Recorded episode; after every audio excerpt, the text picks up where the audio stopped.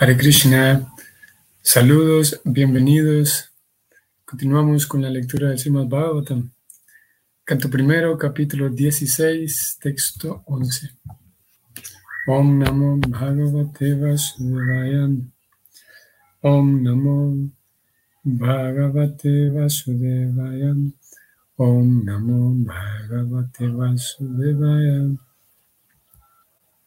Swalankritam Syama Turanga Yojitam Rathang Migendra Dvayamashrita Purat Brito Rathaswa Dvipapati Yuktaya Swasenaya Digbiyaya Nirgataha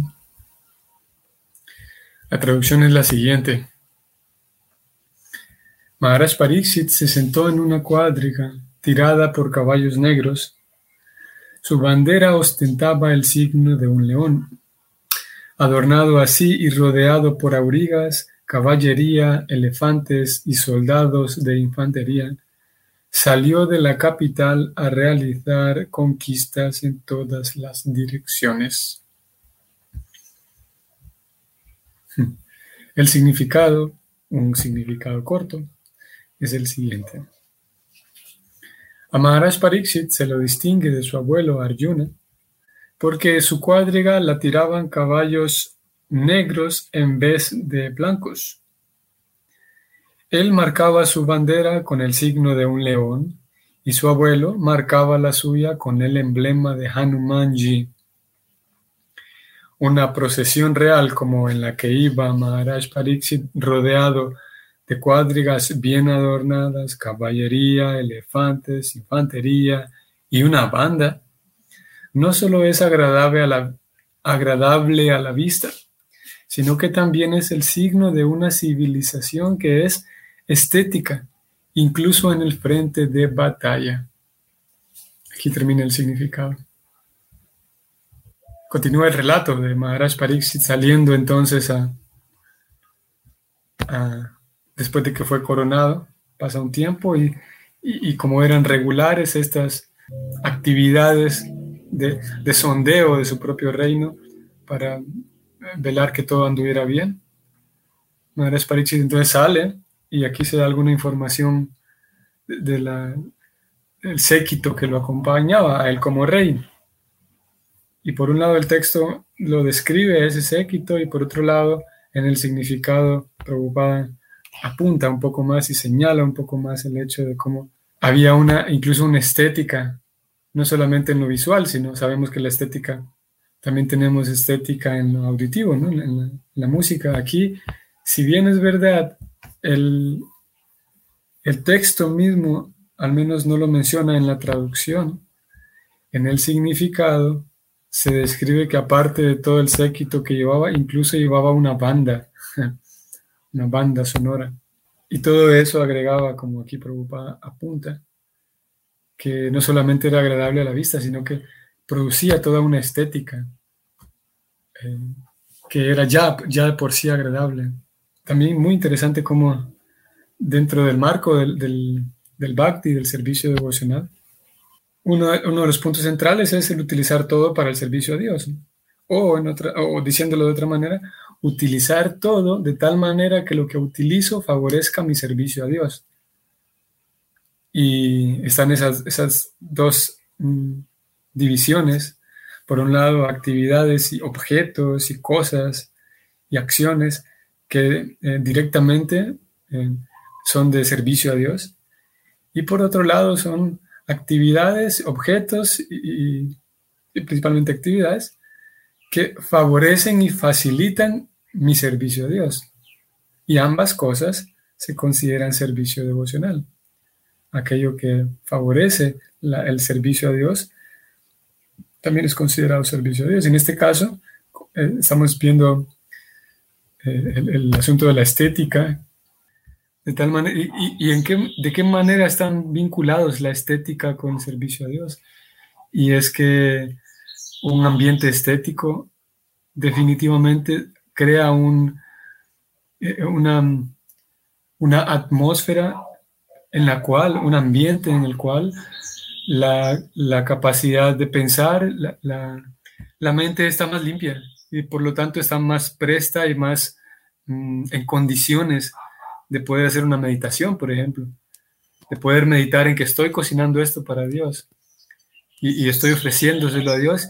Y mientras eh, ocurre ese momento, ese pequeño ritual que ofrezco mis alimentos a Dios y como, tal como lo indica el, el sistema de Bhakti, después de ofrecer, ofrendar mis alimentos a Dios en un pequeño altar posiblemente, dejo un par de minutos esa ofrenda allí, meditando yo, haciendo yo uso de la meditación, de la herramienta de la meditación, para meditar en que Dios está comiendo, en que Krishna está comiendo.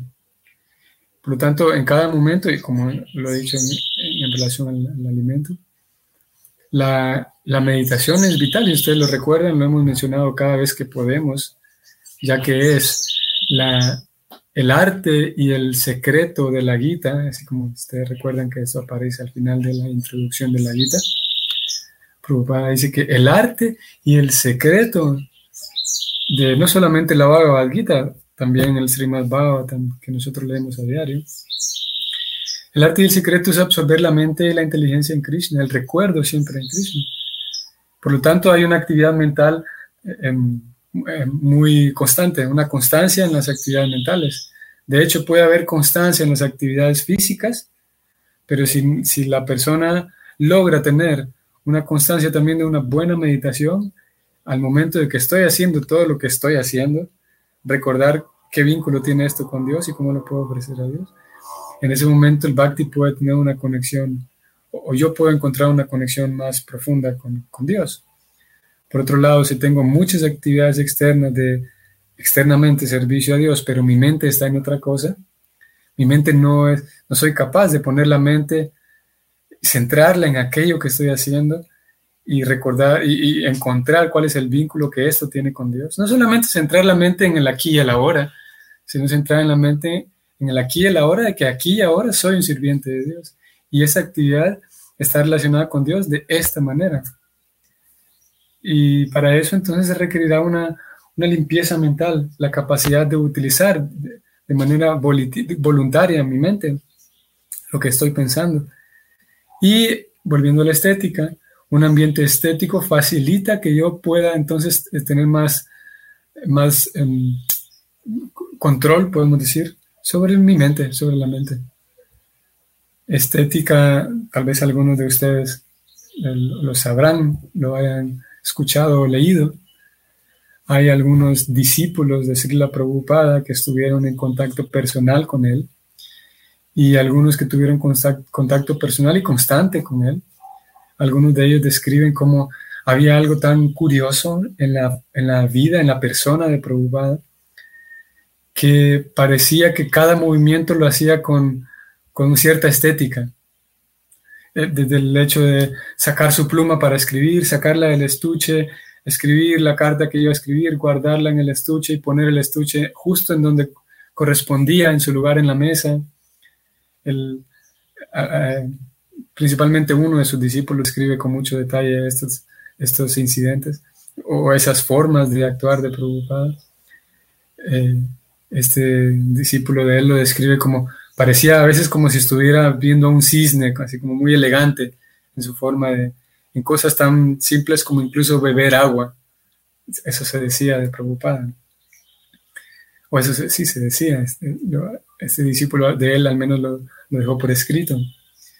Y obviamente que si la Prabhupada manifestó esa, esa persona, esa personalidad, eh, y si bien es verdad tenía esa estética mismo en su forma de hablar, en sus gestos, eh, en su experiencia misma de vivir.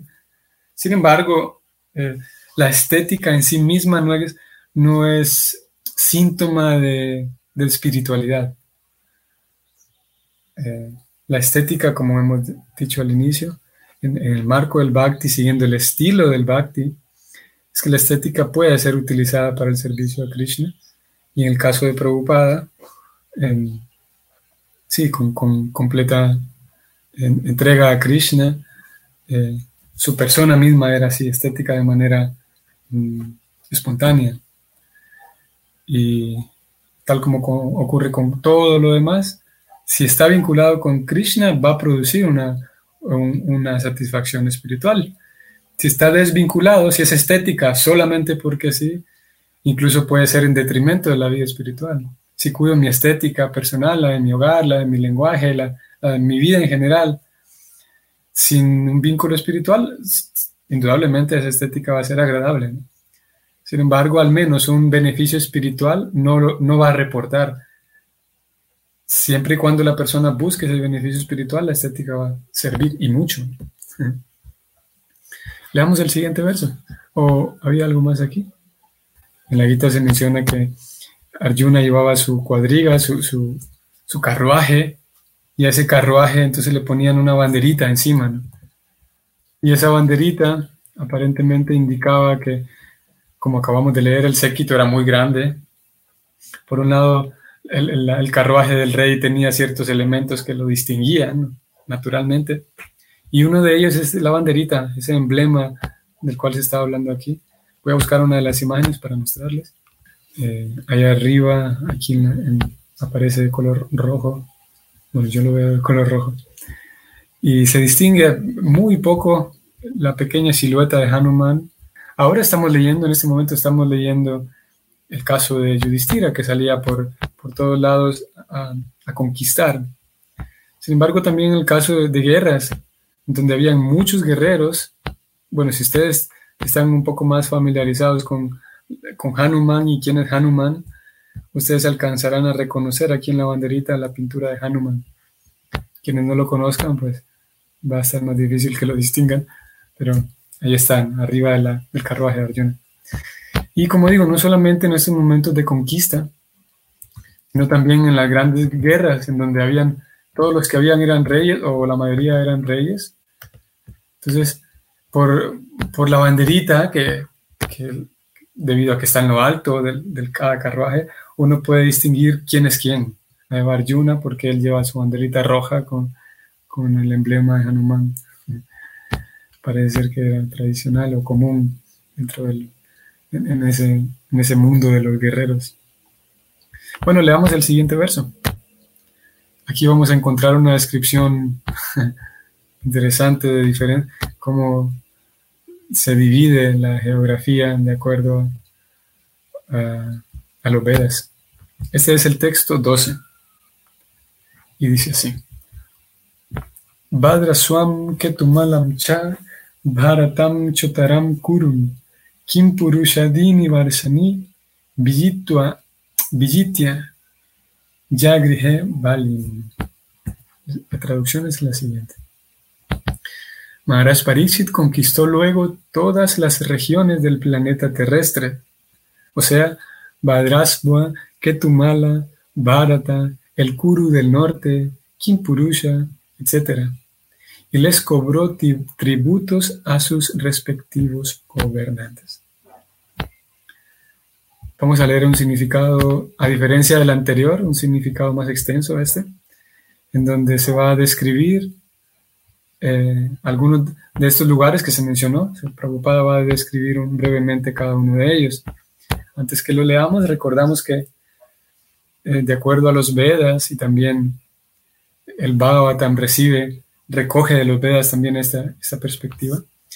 Y es que, por un lado, Pariksit Maharaj era el gobernante del planeta entero. Parece ser que en este tiempo el gobernante gobernaba todo el planeta. Por lo tanto, estos lugares que se mencionaron aquí son lugares fuera de la India, que, salen de... Y en otras ocasiones también sucede eso, que se presenta una descripción de diferentes lugares o diferentes razas incluso. Y esas abarcan un territorio fuera de lo que hoy conocemos como la India. Entonces vamos a ver esta descripción. El significado es el siguiente. Badrasva esta es una porción de tierra que queda cerca de Meru Parvata y se extiende desde Ganda Madana, Parvata, perdón, Ganda Madhava Parvata hasta el océano de agua salada. En el Mahabharata, entre paréntesis, Visma Parva 7, 14 al 18, hay una descripción de este Barsa. La descripción se la hizo Sanyaya a Dhritarashtra. Hmm.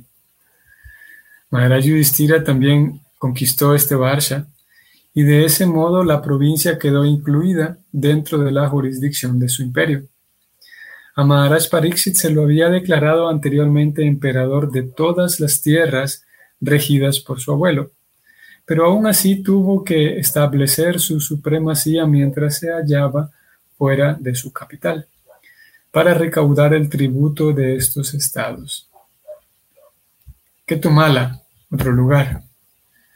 Este planeta Tierra tiene siete océanos que lo dividen en siete duipas, Duipas se refiere a islas, o a veces se traduce como islas. Y el Duipa central, llamado Jambu Duipa, tiene ocho montañas inmensas que lo dividen en nueve varshas o regiones. Bharata Varsha es uno de esos nueve varshas y a Ketumala también se lo describe como uno de ellos.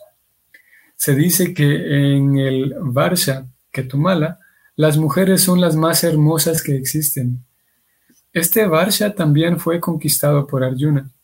Una descripción de esta parte del mundo se encuentra en el Mahabharata, entre paréntesis, Sava, Parva 28.6.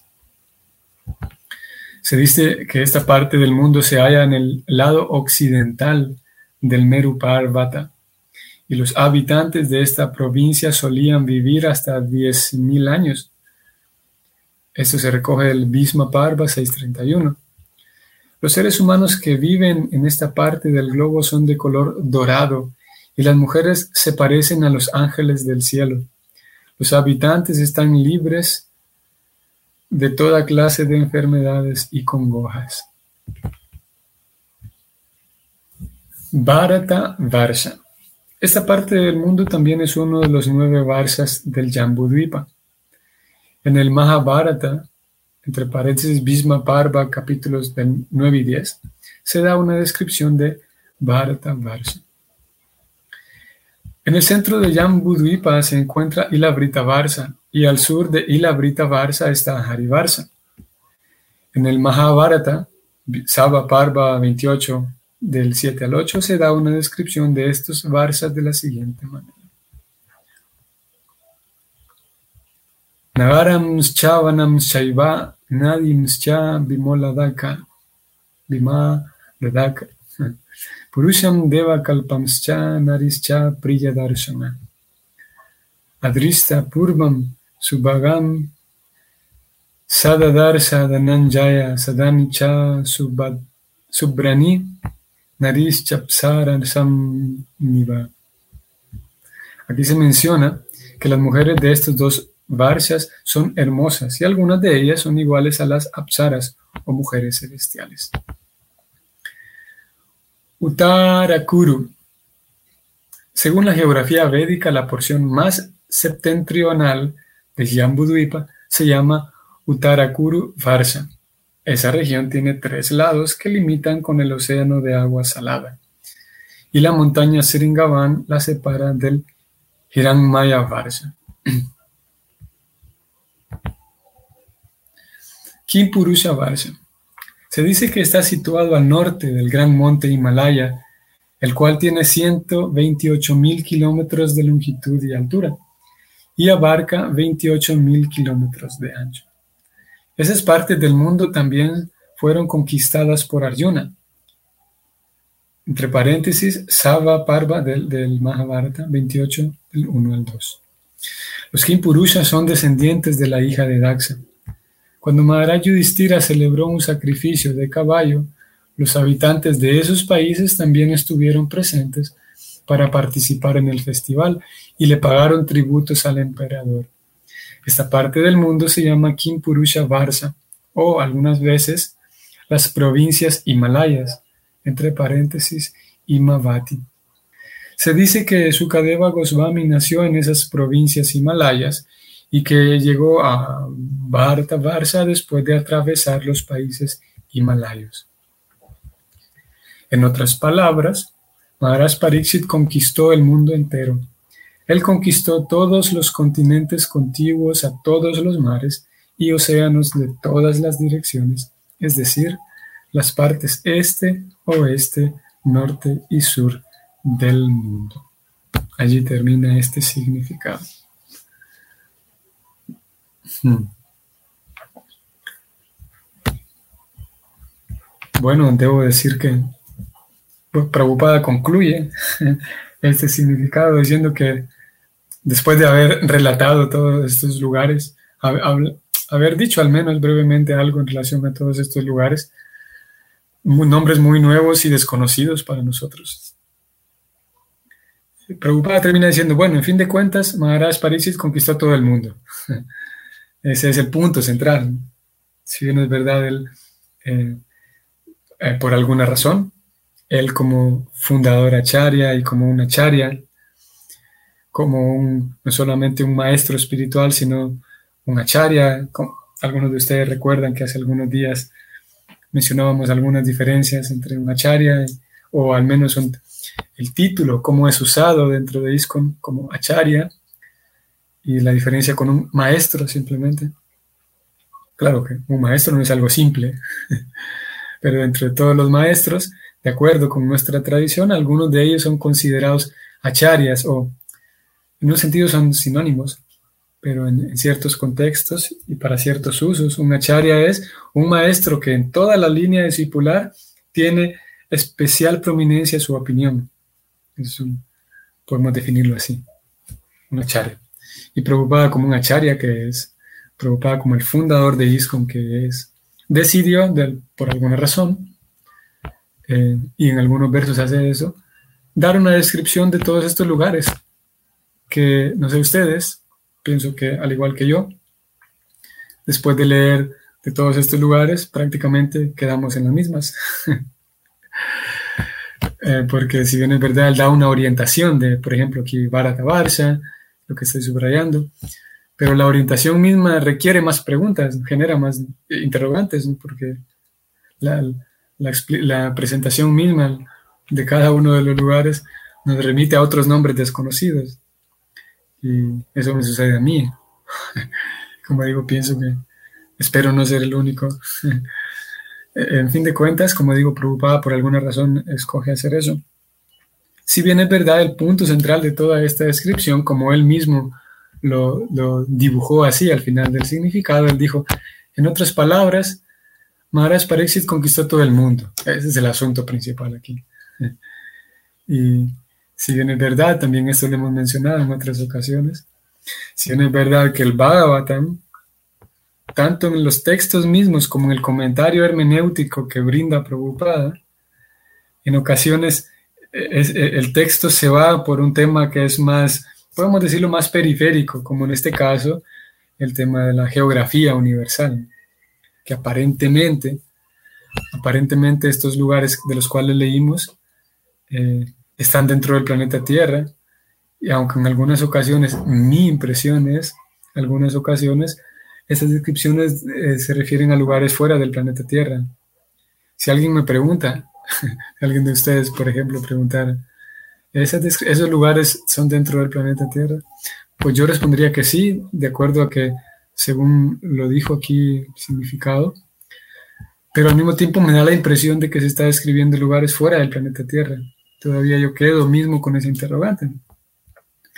Y si bien es verdad, como digo, el Bhagavatam, tanto en el texto como en el significado, preocupada, hacen algún paréntesis para abordar un tema que como digo, es, es, más bien, no es central, sino es más bien periférico. Mm, aún así, la esencia y el norte mismo del Bhagavatam es hablar de la devoción pura. En un sentido, en un sentido podríamos decir que es sentido secundario y eh, podríamos decir que también irrelevante eh, conocer eh, y memorizar, digamos, y ubicarse geográficamente en qué es este lugar, Badrasua, qué es este otro lugar llamado Ketumala, dónde está, etcétera, Bharata Varsha. Como digo, en un sentido es secundario, de hecho es secundario, y en un sentido es irrelevante, porque el, norte mismo, el texto mismo, como un, concibiendo el texto como un todo completo, concibiendo el Bhagavatam como un todo, que son 12 cantos, el objetivo de ese todo completo es despertar mi atracción a Krishna. Por esa razón menciono todo esto porque podría, podríamos tener, alguien podría tener el apuro o, la, la, impresión de que debe, ya que es una información que está puesta y descrita en el Bhagavatam, de que es información que yo debo memorizar, que yo debo eh, manejar y dominar, es un tema que yo debería dominar para progresar en el Bhakti. En este caso es más periférico el asunto de la geografía. Y está el caso que como vamos a ver, y lo hemos visto hasta este momento, que son 16 capítulos, es la primera vez que se aborda este tema. Y como lo vamos a ver en capítulos y textos posteriores, no se aborda nuevamente así con, con énfasis, como si se abordan otros temas, como el tema de la importancia de servir al maestro espiritual, la importancia de cantar a Hare Krishna, la importancia de ofrendar mis actividades a Dios. Esos, esos, esos otros temas que sí son centrales en el Bhakti, preocupada, cada momento va haciendo como un tejido en cada verso, va dando una puntada de esos temas y no los, no lo suelta ese tema. Termina el Bhagavatam, el, o al menos el comentario de Preocupada hasta el canto décimo, capítulo 14, y él sigue haciendo esas puntadas con, en todo el tejido que construye, hablando de ser el maestro espiritual, de cómo Krishna y el alma son diferentes, de que hay que volver al mundo espiritual, esos son temas centrales. Por esa razón él no los suelta hasta el canto décimo. Y estos, como dije, que pueden ser atractivos para quienes, para algunos, tal vez para otros no, pero de alguna u otra manera forman parte también de, la, escritura sagrada, podemos decir. Muy bien, nos vamos a detener aquí. Saludos a todos ustedes y nos vemos mañana. Hare Krishna.